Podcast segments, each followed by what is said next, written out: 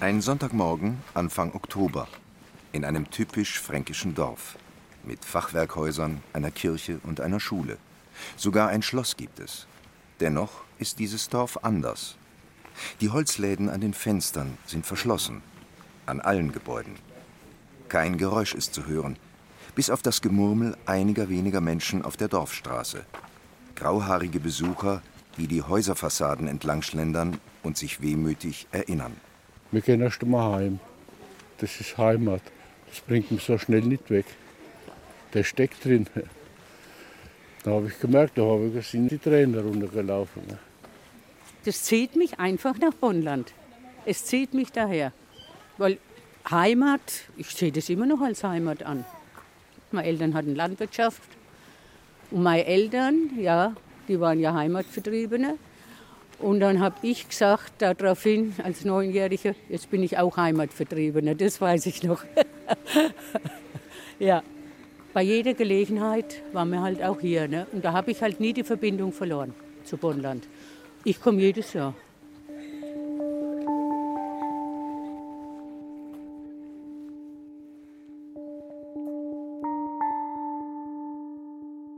Bonnland liegt im Landkreis Bad Kissingen, etwa 25 Kilometer westlich von Schweinfurt.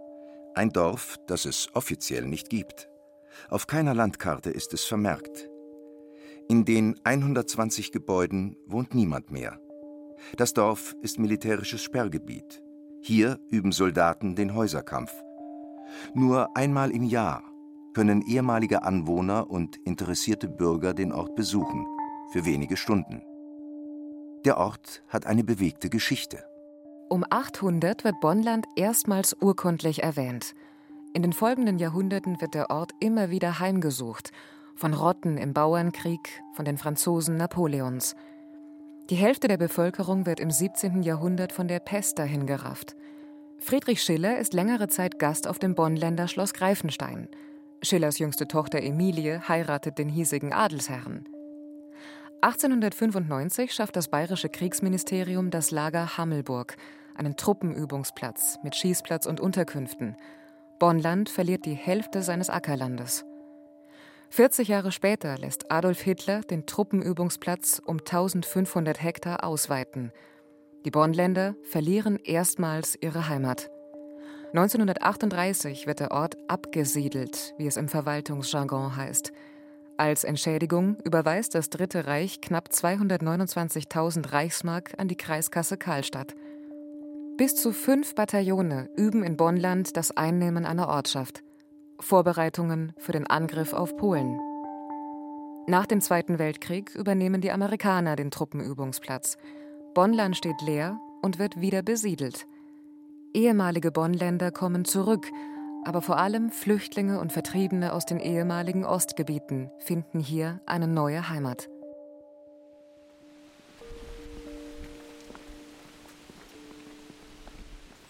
Da oben das äh, Zimmer und da waren wir drinnen. Und gleich daneben war die Küche. Oben waren sieben Kinder. Ja, die haben alle damals so viel gehabt. ja.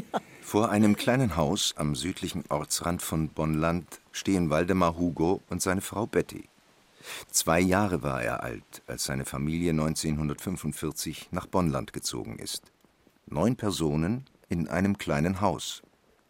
Waldemar Hugo ist im Dorf zur Schule gegangen. Hier hat er seine Kindheit verlebt. Da unten, wie der im Haus war, was habt ihr da mal gemacht? Patrone gesucht? Ja, das war da drin. Das war drin? Patrone haben wir in die Bratpfanne gelegt, gell? so lange Spitzen. Gell? Wie die heiß waren, sind auch irgendwie das Schießen losgegangen. Gell? Haben uns auch in Deckung gelegt. Gell? Wie da war eine Mauer, die war zwei Meter hoch.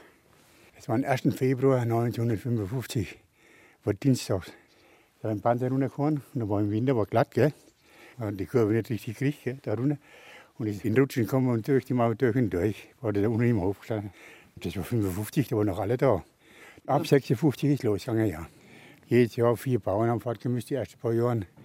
Einen Bauernhof irgendwo gekriegt, gell. 1955 beginnt die erneute Vertreibung. Die Bundeswehr wird gegründet. Das Lager Hammelburg wird zur Infanterieschule. Miet- und Pachtverträge für die Einwohner werden vom Bund nicht mehr verlängert. Die Bonnländer müssen erneut ihre Heimat verlassen. Bauern werden auf andere Höfe umgesiedelt, andere Bewohner erhalten zinslose Darlehen. Im Januar 1965 verlassen die letzten Bonnländer den Ort. 1962 zieht auch der damals 19-jährige Waldemar Hugo weg. Seit über 50 Jahren lebt er nun mit seiner Ehefrau in Oberschwarzach am Rande des Steigerwalds. Sein Bonnland aber hat er nie vergessen. Jedes Jahr, es kann sein, was will, ne? geht's nach Bonnland, wenn auf ist. Na, einfach, ja, so die alte Heimat. Und, und war ist ja schön Dorf, wenn man so durchläuft, oder? Am liebsten möchte man wieder hergehen, gell? Weil wir werden halt da immer älter, gell? Wie lange dauert es noch, dann ist das ganze Jahr aus, gell?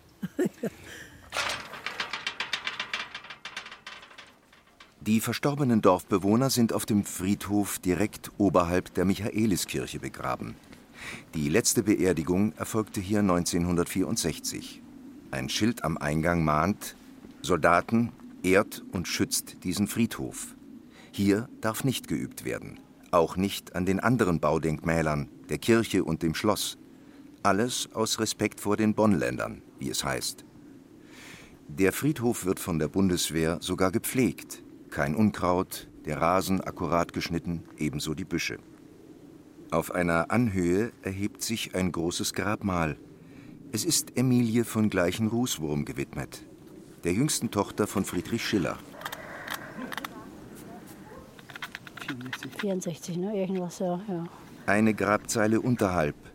Silvia Heid, geborene Kampe, und ihr Bruder Robert kratzen den Grünspan aus den Buchstaben eines Grabsteins. Seit 1958 liegt ihr Großvater hier begraben. Ja, und wir kommen halt einmal im Jahr rüber, wenn wir rüber dürfen. Ne? Schauen mal, wie es aussieht. Ja, und im Moment ist halt das alles ein wenig verwittert. Aber halt wenigstens ein paar blümlich und die halten ein wenig und mal ein Licht an und kommen zwar nicht mehr viele Leute her, aber ist ja für uns.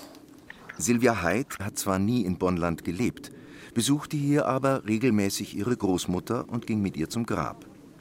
Wer jetzt außerhalb des Bonnlandfestes kommen will, braucht eine Erlaubnis der Kommandantur. Bis Ende der 70er Jahre konnten Angehörige öfter als nur einmal im Jahr den Friedhof von Bonnland besuchen. Eigentlich Allerheiligen war am Anfang immer. Wochenende, wenn kein Schafschießen war, durften wir also mal rüber früher, dann konnten wir das ja alles noch machen. Äh, ja, es hat irgendwie was Mystisches manchmal gehabt. Ne? Also Allerheiligen überhaupt, wenn dann das Wetter so trüb war. Oder manchmal war ja auch schon Schnee gelegen. Also ich komme gern her. Meine Kinder haben jetzt keinen Bezug mehr dazu.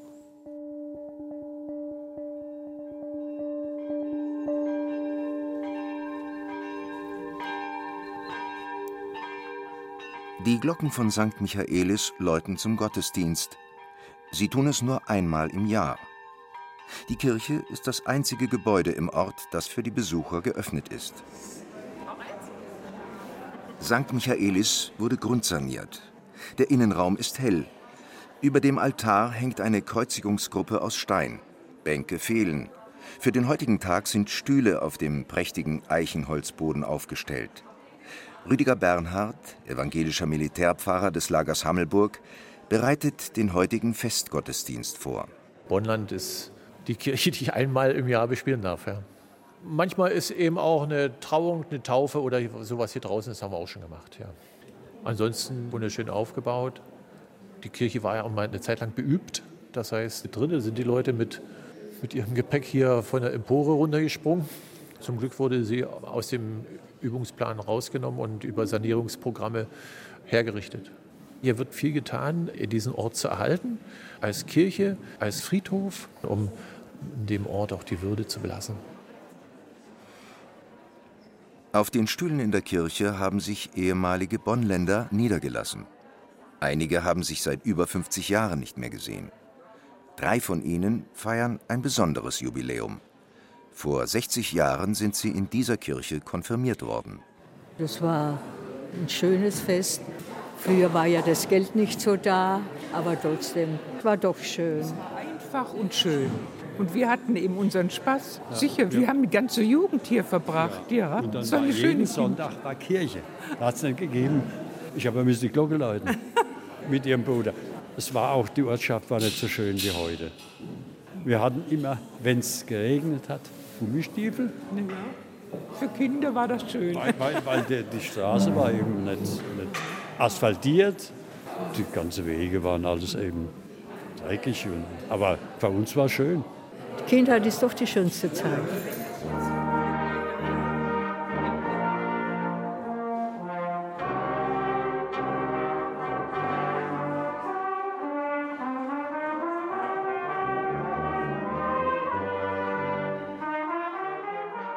Die erste Kerze, die jetzt hier entzündet wird, die ist bestimmt für alle Menschen, die hier in Bonnland gelebt haben. Die zweite Kerze, die soll leuchten für alle Menschen, die nach dem Krieg ihre Heimat verloren haben und hier Zuflucht fanden. Und die dritte Kerze, die soll leuchten für alle Soldaten, die hier in Bonnland für ihren Dienst üben, wo es nur darum geht, ein Haus zu erobern. Und man weiß, es sind alles Platzpatronen, mit denen geschossen wird.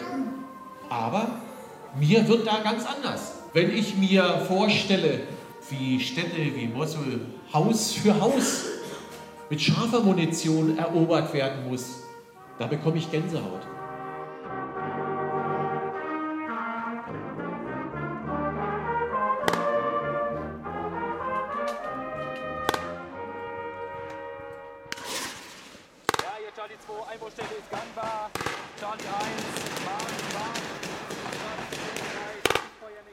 Bonnland an einem Wochentag. Soldaten üben den Häuserkampf.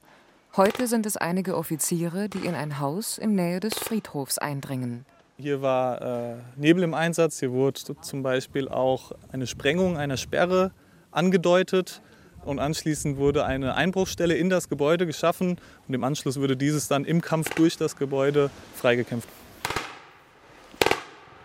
Ich bin Infanterist und praktisch jeder Infanterist wird im Laufe seiner Zeit bei der Bundeswehr einmal Bonnland erleben. Bis zu 50.000 NATO-Soldaten trainieren jährlich in Bonnland. Die Bundeswehr bemüht sich, das fränkische Aussehen des Dorfes nicht zu zerstören. Olaf Hinkelmann ist Kommandeur am Ausbildungszentrum der Infanterie in Hammelburg. Vom Erscheinungsbild her sieht es aus wie ein lebendiger Ort. Die Masse der Gebäude sind nicht möbliert, sind durch Verstärkungen, Betonbaumaßnahmen so äh, hergerichtet worden, dass sie dann auch unserer Ausbildung dann auch standhalten, denn wir bilden ja hier Angriff aus. Zwar nicht mit scharfer Munition, aber immerhin kannst du auch mal etwas ruppiger zugehen, wenn wir zum Beispiel eine Tür aufbrechen müssen etc. Auch wenn man mal zu verbündeten Streitkräften guckt, auch die beneiden uns um diese Ausbildungseinrichtungen und die Möglichkeiten, die sich dafür uns ergeben.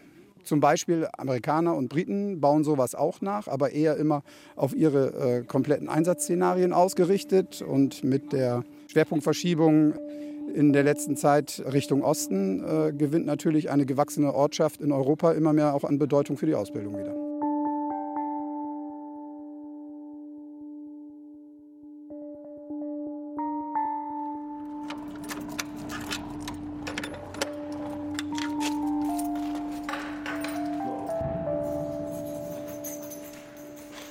Bonnland ist einzigartig. Ein gewachsener Ort.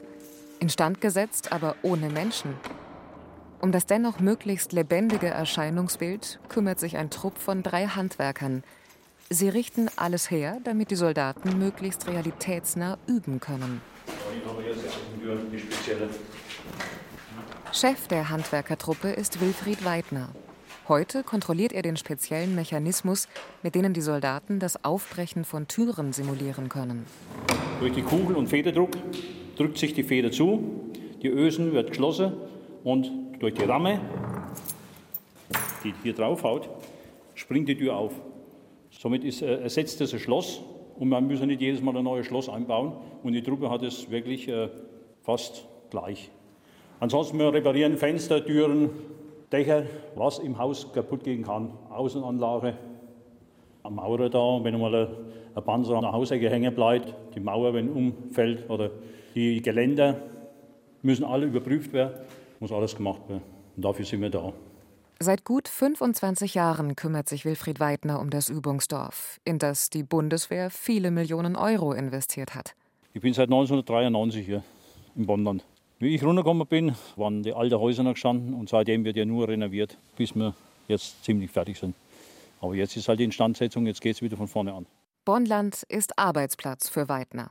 Er hat sich schon lange daran gewöhnt, dass in der Nähe Maschinengewehre rattern oder Übungsgranaten detonieren. Selbst nachts hört er die Schüsse aus Bonnland. Der Handwerker lebt in einem Dorf nur wenige Kilometer entfernt. Dass sein Heimatdorf ein ähnliches Schicksal wie Bonnland treffen könnte, dass seine Familie wegziehen müsste, für den 63-Jährigen unvorstellbar. Ja, also das wird mir nicht zusagen. Ne? Die, wo in Bonnland abgesiedelt worden sind, die sind auch zwangsabgesiedelt worden. Nach Wesserndorf und nach Rothof. Also damit könnte ich nicht leben. Am Dorfplatz steht das Rathaus von Bonnland. Ein Schild weist den Weg zum Bürgermeister. Doch dieser Bürgermeister ist nicht gewählt. Stabsführer Matthias Neumann ist bei der Bundeswehr für den Übungsplatz zuständig. Kontakt zu Zivilisten hat er hier in Bonnland nur selten. Ab und an verirrt sich mal auch einer während der normalen Dienstzeit hier und dann äh, sucht man schon mal das Gespräch, um zu erfahren, wo haben die denn gelebt, in welchem Haus, wie war das damals so. Aber die sterben halt immer mehr aus, diese alten Bonnländer. Und so richtig einen, den erlebt man dann immer hier am Wochenende. Das ist der erste, der meistens hier ist. Der steht vorne am Gasthaus Greif mit der alten Fahne von Bonnland. Und das ist dann schon äh, ergreifend. Man macht sich schon seine Gedanken, was sich hier wohl in diesen alten Gemäuern im Laufe dieser zig Jahre hier irgendwann mal abgespielt hat.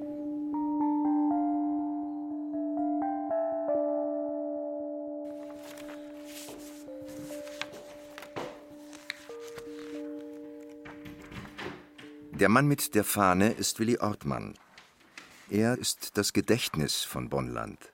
In seinem Zimmer im Seniorenheim im nahen Obertulba sammelt er Fotos, Zeitungsausschnitte und Dokumente zur Geschichte des verlassenen Ortes. Mitte der 70er Jahre begann er, die Treffen der ehemaligen Bonnländer zu organisieren.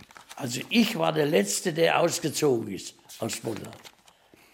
War 65 60 habe ich die Gastwirtschaft übernommen, war keine Schule mehr, keine Kirche mehr. Ich habe lange zu tun gehabt, bis ich da mal zurechtgekommen bin. Im Juli 1945 kommt der 16-jährige Willi Ortmann in Bonnland an. Mit dem Pferdewagen nach viermonatiger Flucht aus Oberschlesien. Sein Vater übernimmt einen Hof. Der junge Mann nimmt rege Anteil am Gemeindeleben. Fotos zeugen davon. Zu sehen in den zwei Heften der Bonnland-Chronik, die Willi Ortmann verfasst hat. Das ist die Damenhandballmannschaft und das ist der Fußballverein. Wir waren damals sehr gut auf Zack. Die ganze Ortschaft um uns rum haben nicht so gute Spieler gehabt wie mir, weil ja alles zusammengewürfelt worden ist. Ne? 61 haben wir vom Gesangverein noch eine Fahne gekauft. Schöne Fahne, die habe ich auch noch. Das ist noch interessant da. Wir haben Fasching gefeiert, wir haben alles Mögliche gemacht. Wir haben Faschingszug gemacht oder alles hier, in die Hälfte ist alles drin. Fünf Jahre lang, von 1960 bis zu seinem Wegzug 1965, betreibt Ortmann das einzige Gasthaus weit und breit. Das Gasthaus zum Greifen. Da ist gefeiert worden. Oh je, oh je, oh je. Ich habe jedes Wochenende Musikkapelle von Hellrich geholt. Und da ist es, sind viele Ortschaften sind rübergekommen zum Tanzen und so. Ne? Die Soldaten, die waren ja 58, sind die äh, eingezogen worden. Da waren als vier Bataillone da und keine, keine Kantine, gar nichts. Und da habe ich natürlich schnell abgestaubt. ja, es war nicht alles. Ansichtskarten, Süßigkeiten und alles mögliche, die haben wir nichts gehabt. Wir haben als zwei Lastzüge die Woche am Maschinenwagen mit Hänger hat Bier gebracht. Die haben sie in den Keller gebracht und die Soldaten haben es bloß rausgeholt. Und ich habe zwischendurch kassiert. Es vergeht kein Tag im Leben des Willi Ortmann, an dem er nicht an sein Bonnland denkt. Es sind wehmütige Erinnerungen an eine Zeit der Entbehrung. Aber es war auch eine Zeit der Schaffenskraft, der Kameradschaft, glückliche Jahre. Wir haben ja prima zusammengehalten. Also bei uns in Bonnland, alle haben zusammengeholfen. Einwandfreie Sache. Gibt's nichts drüber.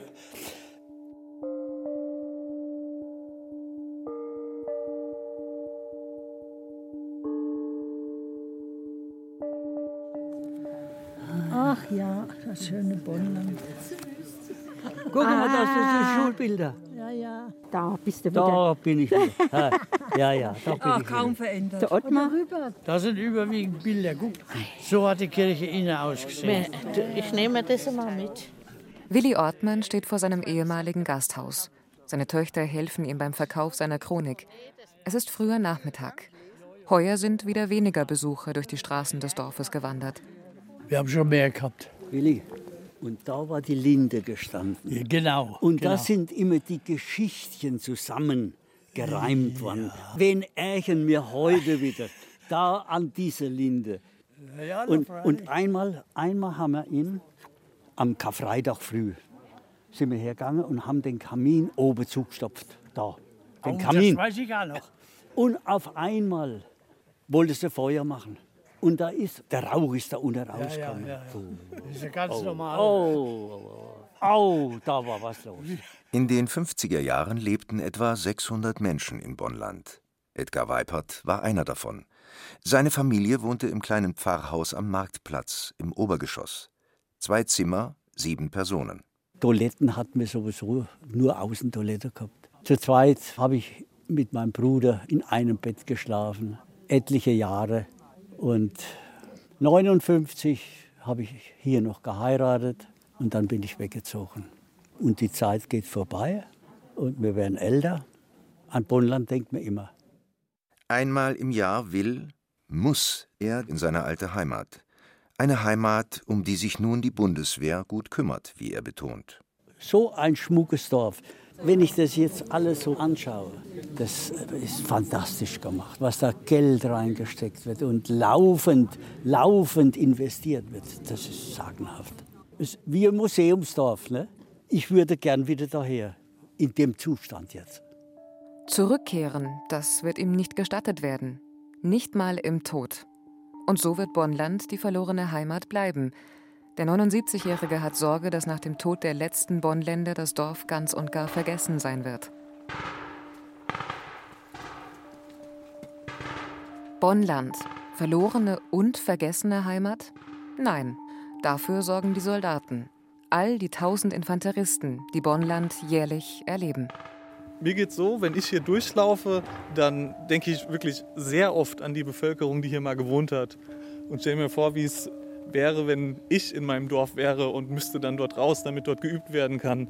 Und es beschäftigt mich sehr, wie die Menschen sich damals gefühlt haben. Letzten Endes ist es so, heutzutage gäbe es das nicht mehr. Für mich ist Bonnland dadurch, dass es abgesiedelt ist, keineswegs ein vergessenes Dorf.